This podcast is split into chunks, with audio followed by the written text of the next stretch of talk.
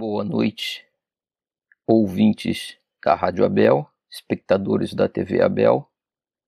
Estamos iniciando o estudo do livro Diversidade dos Carismas, de Hermínio Miranda, dando continuidade ao estudo iniciado na semana passada pelo nosso irmão Mauro, e nós vamos seguir com o mesmo capítulo, que é o capítulo 17 do livro novo, ou capítulo 5 do segundo volume do livro antigo, a partir do ponto onde o Mauro parou na semana passada, iniciando a partir do o que ocorre até o final desse capítulo. Terminaremos o estudo desse capítulo.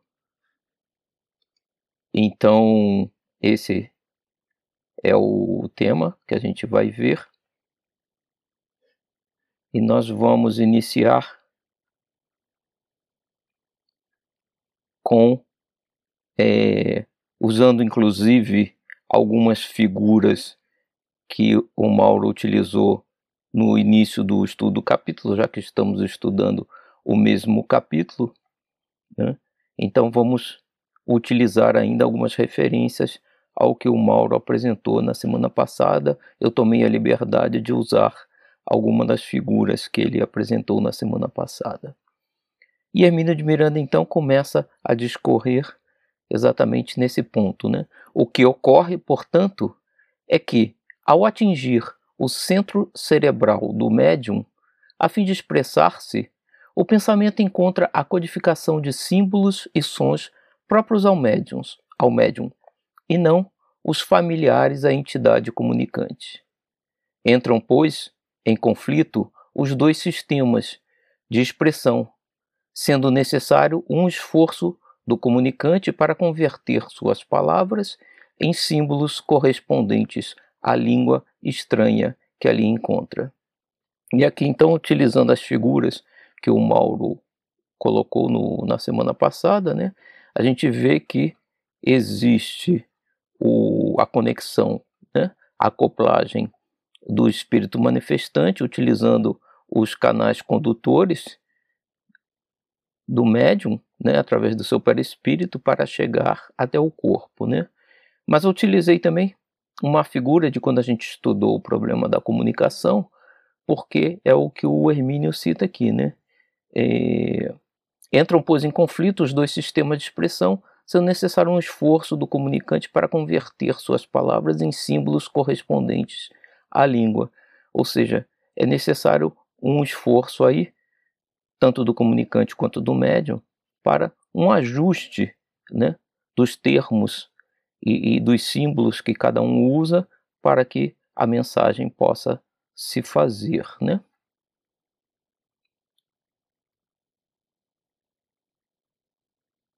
E aí ele diz, né? Um exemplo ilustrativo nos ocorre para tentar é, para tentar um melhor entendimento disso.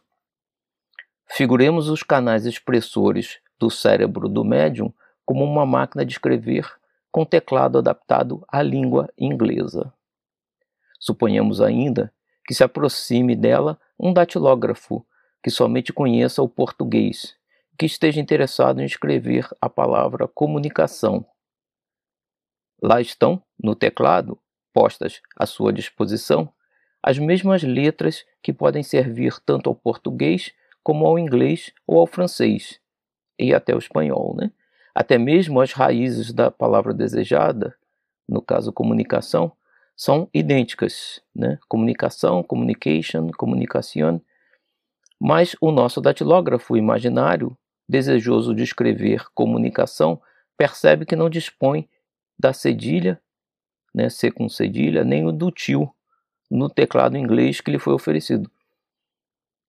É bom a gente lembrar né, que as máquinas de escrever possuíam o mesmo tipo de teclado que nós temos hoje nos computadores. Né? Então, eh, o que acontece hoje nos computadores é que eles, através dos programas que rodam nos computadores, eles ajustam através de outras teclas, outras combinações de teclas, e criam a possibilidade exatamente de é, fazer-se uso dessa, dessa acentuação, mesmo que ela não esteja presente no teclado. Né?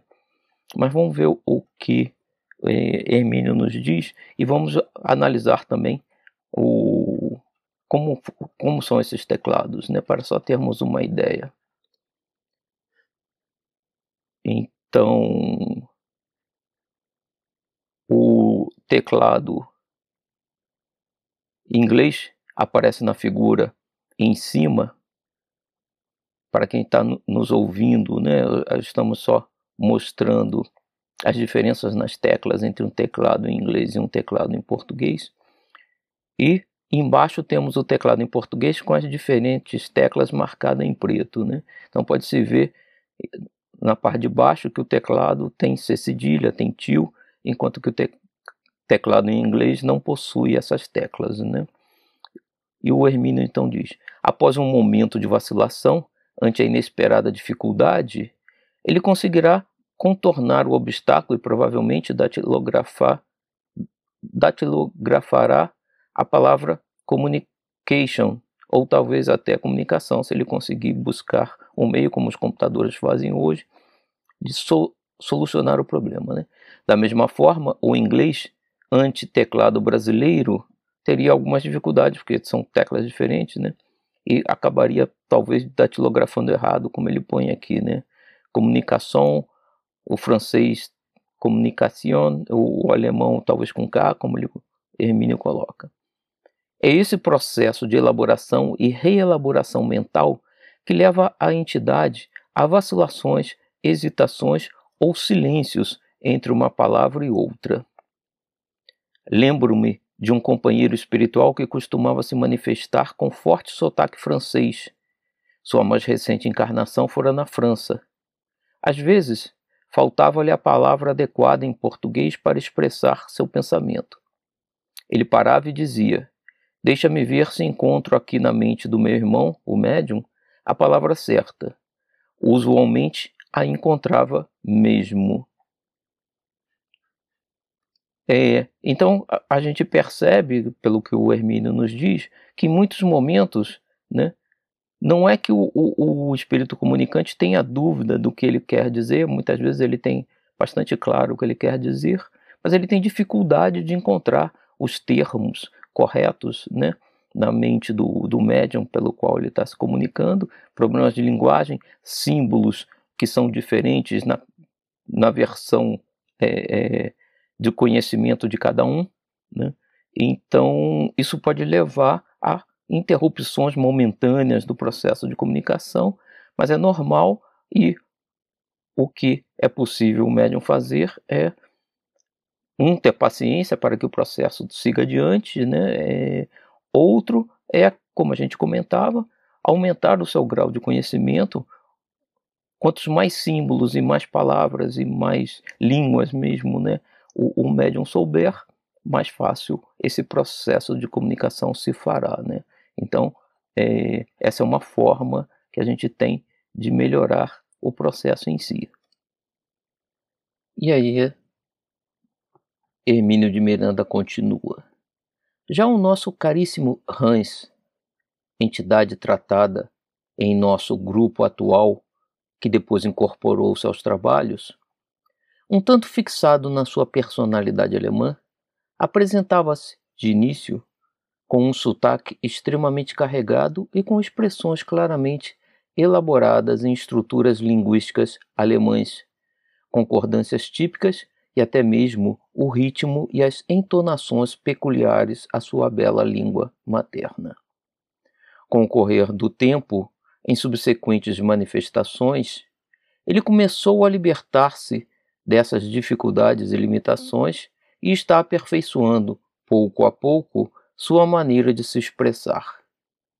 Não que ele se tenha familiarizado com a língua portuguesa, programada no cérebro do médium, mas porque está conseguindo domin dominar melhor o processo da comunicação, em particular, e da manipulação do seu próprio pensamento puro e não em palavras, com que se vai libertando gradativamente do mecanismo da linguagem articulada. Então, aqui, Hermínio já nos dá uma indicação, né? Que ele vai abordar isso mais adiante, quanto ao processo da comunicação em si, né? Como é que o espírito faz? Ele dita palavra a palavra, ele passa o pensamento, então ele está mostrando que, em alguns casos, o espírito vai passando a comunicação por palavra a palavra ou partes dos pensamentos, em outros casos ele começa a conseguir se comunicar totalmente por pensamento, né? passando a ideia em si e não as palavras. Então ele já nos dá aqui um, uma pincelada sobre isso, né? mas a gente vai ver mais adiante. E aí, continuando, ele diz: o caso, isto nos leva a outras sutilezas e enigmas ou curiosidades de que é tão fértil a mediunidade. O caso é que cada médium é único, ou seja, um indivíduo singular, com suas peculiaridades, capacidades e limitações. Por isso, embora o sistema e o processo da comunicação, reduzidos à sua estrutura mais singela, sejam sempre os mesmos, lembremos né, da figura do do Mauro sobre os canais de, de comunicação, né?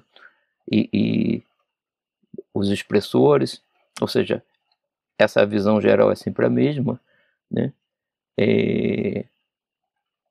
Há matizes inesperados criados pela coloração que cada um, médium e espírito comunicante, empresta aquilo que faz. E aqui de novo eu recuperei uma figura que eu já usei no passado, exatamente mostrando isso, né?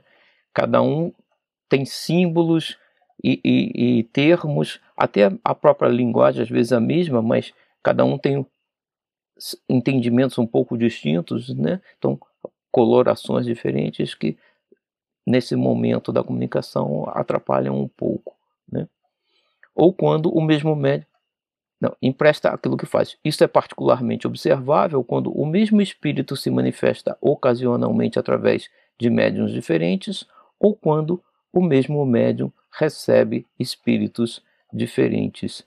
E isso realmente é verdade. A gente tem oportunidade algumas vezes na, na mesa de trabalho no centro de poder ter essa oportunidade de conversar muitas vezes com o mesmo espírito através de médiums diferentes em diferentes semanas, por exemplo, e a gente percebe um pouco essa nuance que muda um pouco, apesar de ser possível identificar o espírito comunicante, mas há certamente uma distinção. Né?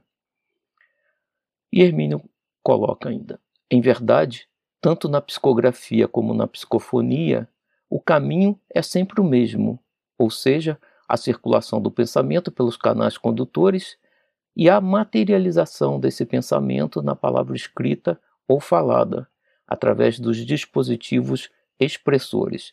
Aí recorremos de novo àquela figura do Mauro, que coloca bem claramente o que o Hermínio Miranda descreve, né?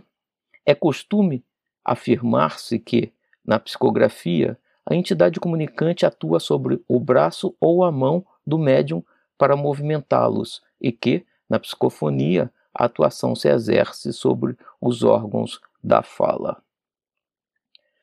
É, Hermínio vai tocar nesse assunto, né?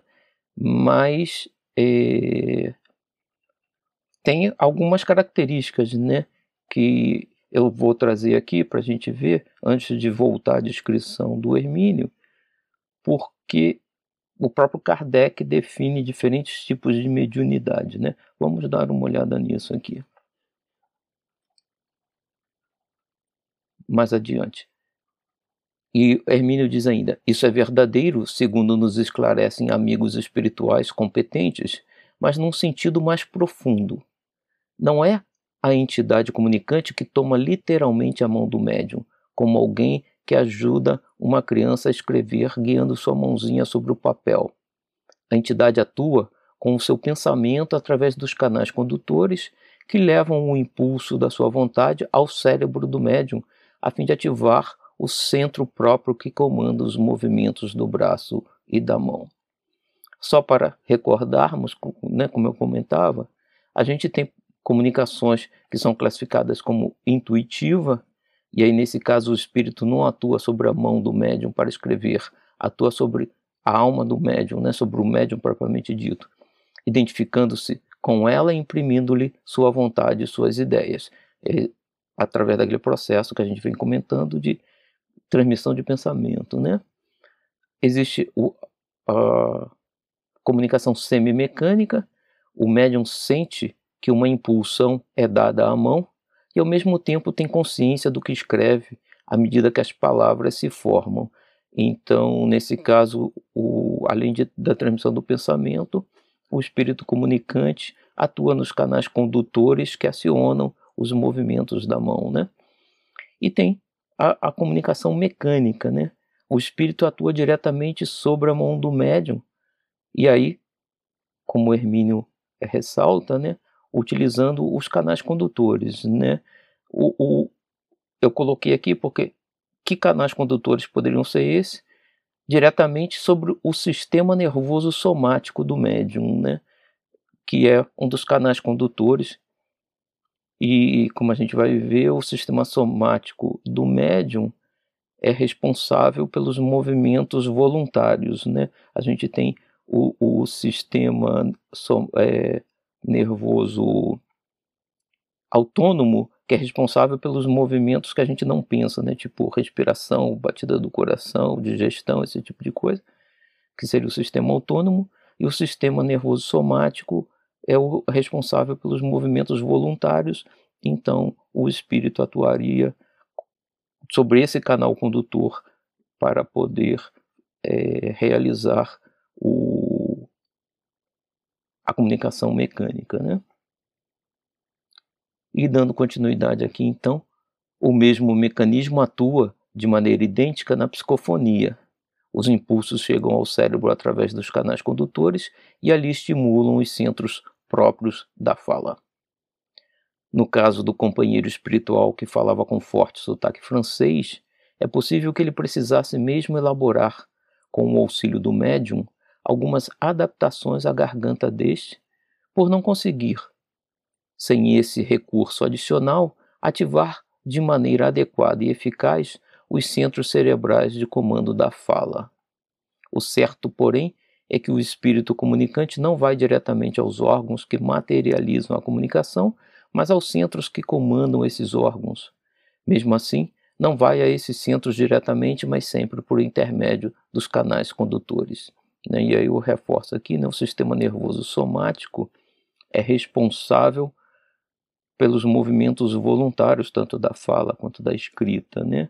E possivelmente o Hermínio aqui comenta que o espírito precisaria atuar um pouco sobre o, a garganta, né, do, do a laringe e, do médium, porque para você falar outras línguas, né, essa é a dificuldade que às vezes a gente tem de falar outras línguas e pronunciar corretamente, é porque a gente não faz os movimentos corretos para que, falar aquela outra língua, né? Então, para que o, o espírito conseguisse falar com aquele sotaque francês é, mais claramente, ele atuava também sobre esses órgãos de forma a conseguir a pronúncia correta, né?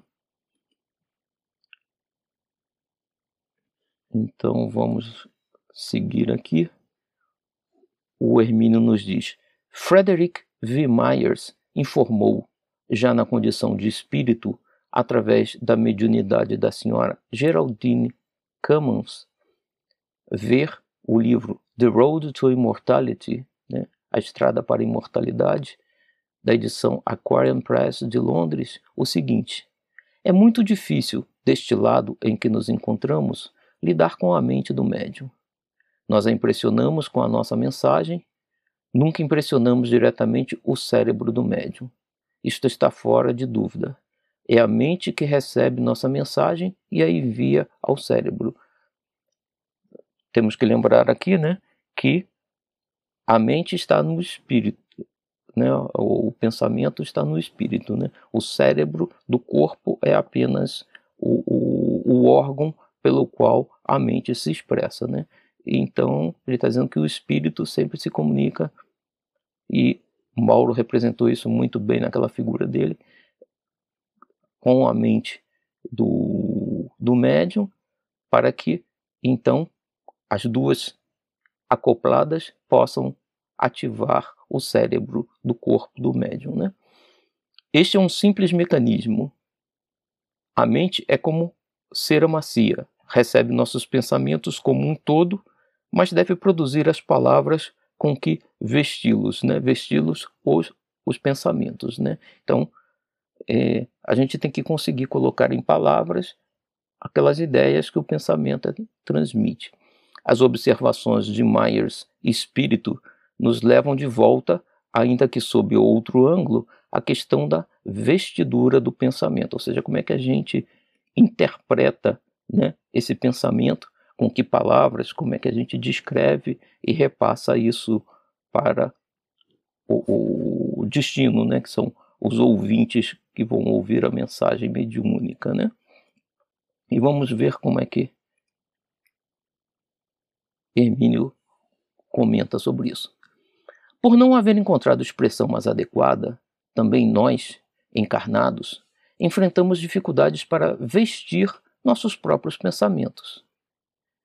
Eu, isso Hermínio, né, costumava dizer que o espírito comunicante transmite seu pensamento em bloco ao médium, ou mais especificamente, a individualidade espiritual do médium, né, ao espírito. Myers emprega aqui a expressão inner mind, mente interna, né? que é o pé da letra, segundo é, o, o próprio Hermínio também traduz mente interna. E que na tradução simplifiquei para a mente apenas, pois acho que a mente é sempre interna, sempre do espírito. Recebido esse bloco de informações, o médium trataria de explicitá-lo em palavras faladas ou escritas. Seria mesmo correta a expressão bloco? E mais, Poderá a entidade alternativamente ditar o seu pensamento pa palavra por palavra? Bom, a gente já viu que Hermínio já de certa forma adiantou isso, que sim, né? Mas vamos seguir com ele aqui. O amigo espiritual que se colocou à nossa disposição para estes esclarecimentos explicou que pode ocorrer uma e outra coisa segundo o tipo de mediunidade, bem conforme o espaço mental que a individualidade do médio consegue ao manifestante e a própria condição evolutiva da entidade comunicante. São, portanto, vários e de naturezas bem diversas os componentes do processo.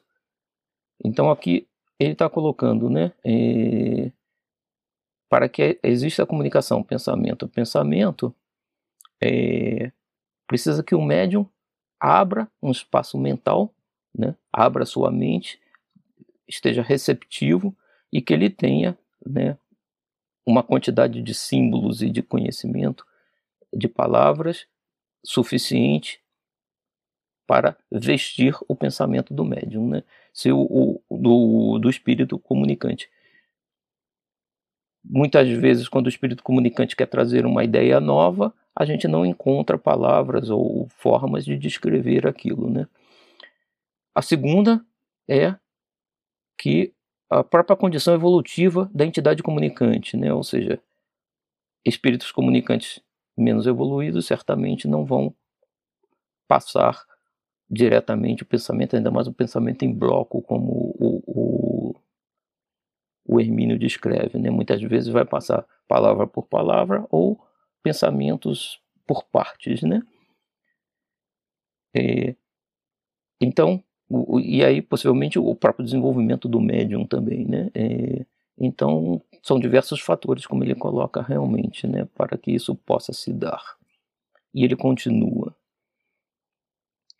No caso da comunicação em bloco, portanto, caberia ao médium explicitar o pensamento recebido, Ele pergunta, né? Novamente pode ocorrer uma e outra coisa, ainda segundo a capacidade do médium, seu nível ou grau de desprendimento e características da sua mediunidade. Então ele está nos dizendo aqui que o espírito poderia passar o pensamento em bloco para o médium, mas depois auxiliá-lo a descrever, a vestir esse pensamento, né, como o Hermínio diz, né, a descrever esse pensamento em palavras. Então ele faria as duas coisas, né? Então é bem amplo, as possibilidades são bem amplas, né? E aí continuando, a expressão em bloco não caracteriza a contento o que ocorre. Não se trata de um bloco como um tijolo, uma pedra ou um pacote, quer dizer, não é uma coisa fechada, né? Devidamente arranjado, como poderia parecer. A expressão mais aproximada e correta seria uma unidade. Esse pensamento uno, Myers emprega a expressão como um todo, é composto de partes. Não é difícil entender que uma unidade ou um todo seja resultante de harmoniosa integração de partes ou unidades menores, da mesma forma que um átomo é um conjunto de partículas subatômicas, uma molécula resulta de uma aglomeração de átomos e um corpo físico é a integração de vários órgãos que, por sua vez, constituem sistemas operacionais ou um grupo de indivíduos formam uma família, uma raça ou nação. Eu ainda coloquei aqui que ele, o próprio Hermínio cita no início, uma música é composta de uma sequência de notas, né? Então, o todo da música é aquele conjunto de notas arrumados numa certa configuração. E Hermínio diz: o elemento complicador no caso da unidade do, de pensamento é o de que os componentes desse conjunto têm sua velocidade própria, infinitamente maior que a frequência na qual se movimenta o ser encarnado. Isso ocorre mesmo conosco, né? É muito mais fácil a gente pensar e muitas vezes a gente consegue visualizar uma solução de alguma coisa que a gente busca é, é, de forma bem rápida, mas depois, para descrever aquilo para outra pessoa, a gente leva tempo, o processo é mais lento, né? E ele continua. Não é, portanto, o pensamento, principalmente das entidades mais evoluídas, que se fraciona em inúmeros componentes. Ele parece fracionado ao ser trabalhado pelo médium, que se encontra situado numa faixa de frequência na qual a velocidade é muitíssimo menor do que aquela em que o pensamento é formulado pela entidade comunicante. Então a gente recebe o pensamento, a intuição, né, ou acoplamento direto através do, do contato mediúnico. Muitas vezes é muito rápido essa passagem das ideias do pensamento do, do comunicante, mas depois colocar isso em palavras e explicar exatamente leva um tempo e certamente quando estamos ligados ao corpo e utilizando o cérebro do corpo, isso torna o processo mais lento ainda, né?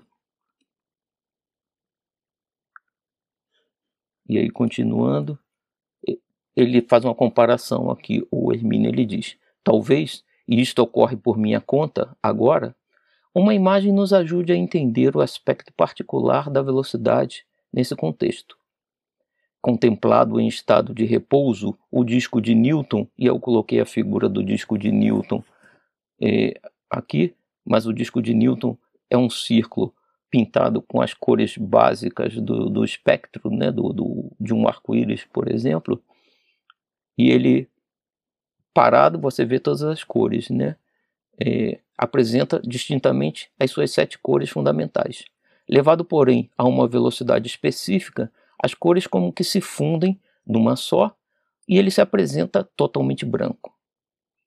Não que as cores componentes deixassem, deixassem de existir no disco, mas a vista do observador é que, incapaz de acompanhar a velocidade do disco, percebe apenas a tonalidade resultante. Da mesma forma, uma hélice em alta rotação se nos afigura um círculo. Isso é uma característica da nossa visão, né, que até as televisões, os, os, os computadores, as telas é, utilizam, é que a, luz, ao atingir a, a nossa vista e sensibilizar os nossos sensores, esses sensores ficam sensibilizados durante um certo tempo, até perderem aquela informação. Então, se você manda informações muito rapidamente, ele ainda está com a informação anterior e elas vão se agregando, é o que acontece se o disco roda rápido o suficiente, você vai ver o disco branco e não, não as cores, porque o branco é a soma de todas as cores, né? E aí o Hermínio continua. Quando duas entidades evoluídas se comunicam no mesmo nível de frequência mental, o pensamento é um todo e, ao mesmo tempo, constituído de partes que integram, assim como na fotografia de uma paisagem. E olha o que ele diz aqui, né? Quando duas entidades evoluídas, né? Então, o, o, comunicação por pensamento puro e simples depende de um certo nível evolutivo, né? Tanto do médium quanto do, do, do espírito comunicante. E aí ele fala: e se pode perceber o conjunto de um só relance, velocidade, como focalizar a atenção nas partes que constituem uma fotografia. Né? Ele está citando uma fotografia e ele cita aqui, né?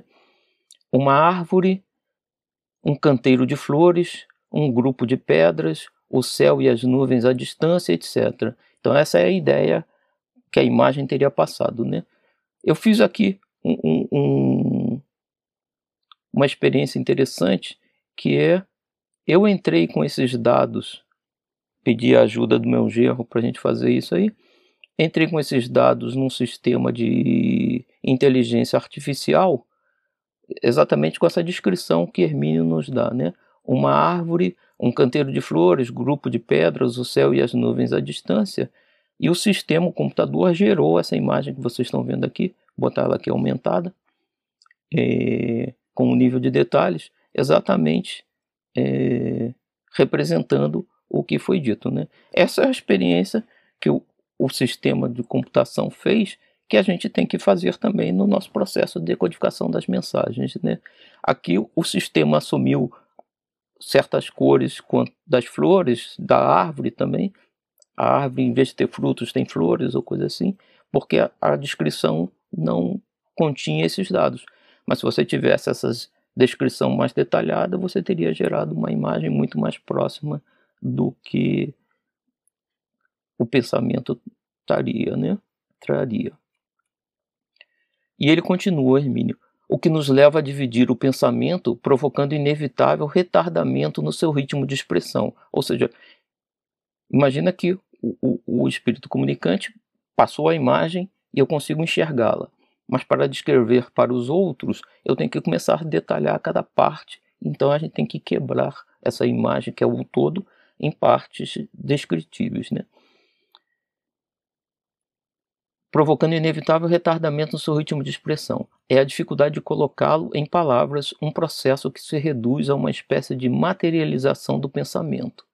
Podemos entender isso melhor se nos fixarmos na diferença que existe ver a fotografia de uma paisagem e descrevê-la. Aí eu botei aqui o processo reverso, né? Botei a fotografia e agora extrair a descrição, que seria a descrição que o Hermínio nos trouxe, né? A gente está vendo nessa imagem uma árvore, um canteiro de flores, um grupo de pedras, o céu, as nuvens à distância. Então, é o processo reverso do que a gente fez no início, né? De tal forma que a pessoa que não a tenha diante de seus olhos possa reconstituí-la imaginariamente. Né? Então, é sempre assim, né? O, o, o, aquele processo que a gente já estudou no capítulo anterior da, do processo de comunicação passa por esse, esse mecanismo, né? Ou seja, recebida uma ideia, eu tenho que transpor aquela ideia em palavras para que os outros possam criar, recriar aquela imagem nas suas mentes, né? E quanto mais dados eu utilizar, enquanto mais partes eu quebrar aquele pensamento único, né? imagem, em pequenos pedaços de descrições, mais facilmente o outro lado vai conseguir reconstituir essa imagem.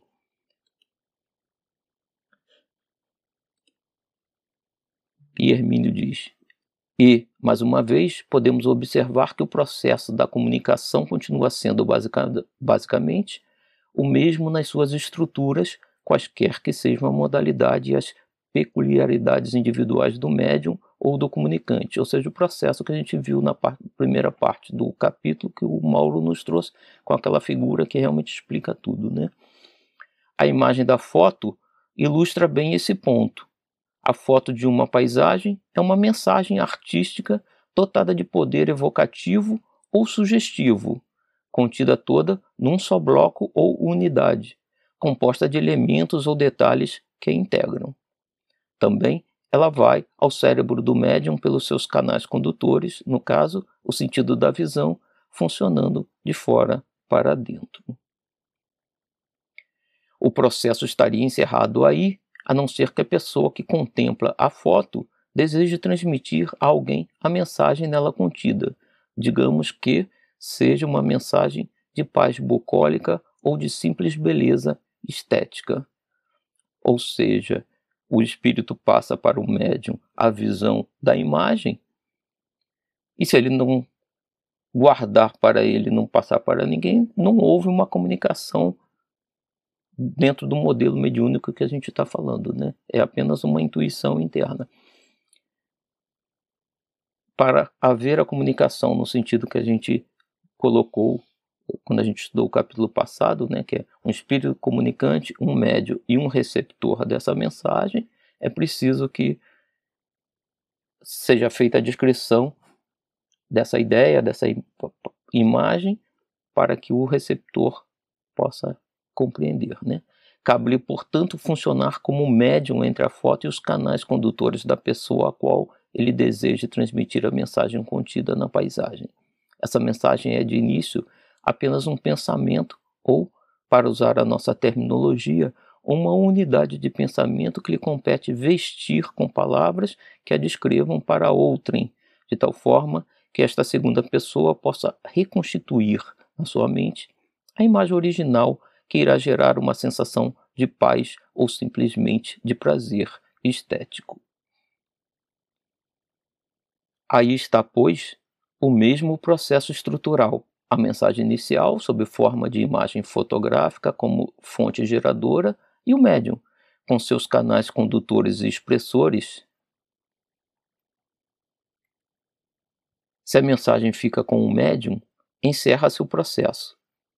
Depois de percorridos os canais condutores e documentada a experiência sensorial, o médium a transmitiu a si mesmo.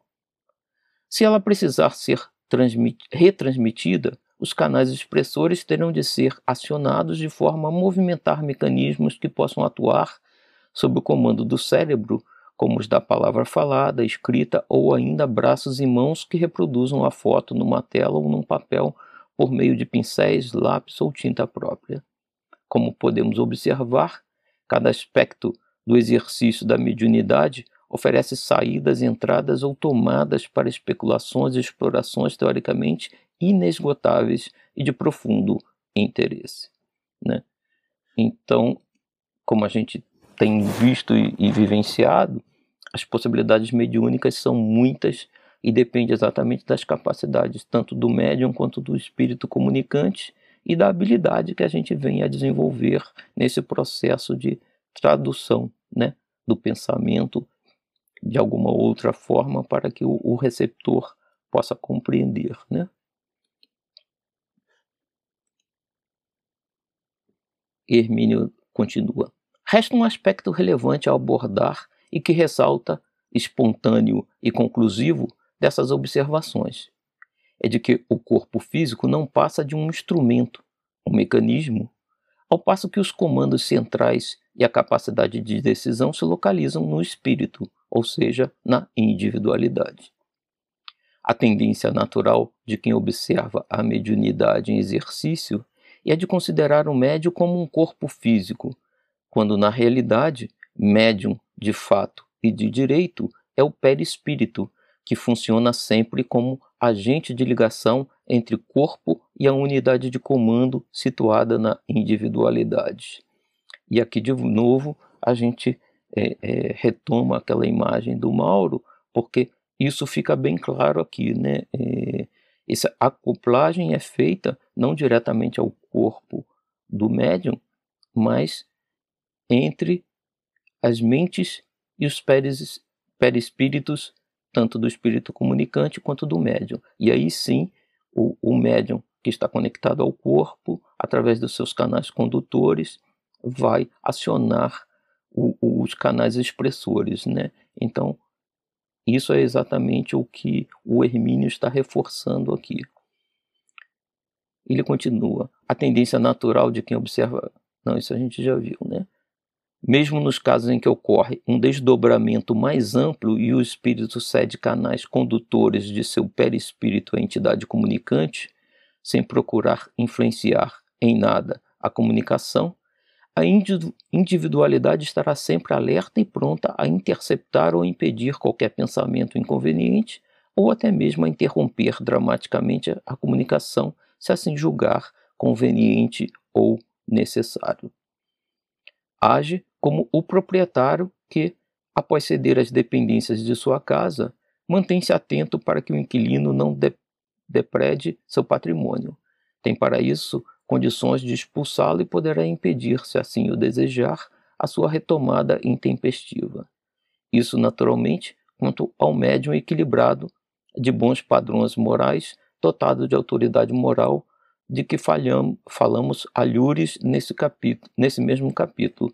E aí, esse ponto, só para recordar, né, o, o Mauro é, ressaltou é, bastante, né, ou seja, é importantíssimo o trabalho de melhoria espiritual né, do médium e moral, né? o trabalho de transformação que temos que fazer, principalmente o, o médium, para que o processo seja praticamente natural, ou seja, não, não precisa um esforço do médium, uma vez que ele tenha essa autoridade moral. Então, isso deve ser sempre a nossa busca, né? E ele continua. Tivemos disso um exemplo vivo quando, em nosso trabalho mediúnico habitual, uma comunicação foi drasticamente interrompida e retomada momentos depois. Isso no trabalho do Hermínio, né? Ele diz: segundo apuramos posteriormente, não foram os dirigentes espirituais do grupo que forçaram a entidade a se afastar, nem ela o fez por vontade própria. O que ocorreu foi o seguinte: Empenhada em escapar à conexão mediúnica, a entidade manifestante passou a submeter o corpo físico do médium à insuportável pressão. Temeroso de que algum dano mais grave pudesse resultar à individualidade do médium, não viu outro recurso senão o de interceptar seu próprio canal de comunicação, ou seja, os expressores, com o que provocou a pronta ejeção da entidade, já parcialmente ligada ao aparelho mediúnico, ou seja, ele desfez a acoplagem que havia sido feita. Né? Em seguida, o espírito do médium, ou seja, a sua individualidade, expediu comandos mentais adequados de reforço às condições de seu corpo físico, permitindo que entidade, a entidade retomasse suas conexões, já agora, porém, mais contida pelas resistências que veio encontrar no sistema perispírito-corpo físico. Então, é, nesse caso, ele assumiu maior controle né, dos seus canais de, de conexões para conter a ação do espírito manifestante. Né? Daí em diante, o procedimento foi normal, ainda que a entidade em si apresentasse sérias dificuldades no diálogo por causa de sua brilhante inteligência e dos vastos conhecimentos de que dispunha, bem como no desejo de continuar exatamente como era e fazendo o que estava fazendo no mundo espiritual. Ou seja, era um espírito que contava de uma inteligência bastante grande, né? apesar que moralmente não tinha o desenvolvimento desejável.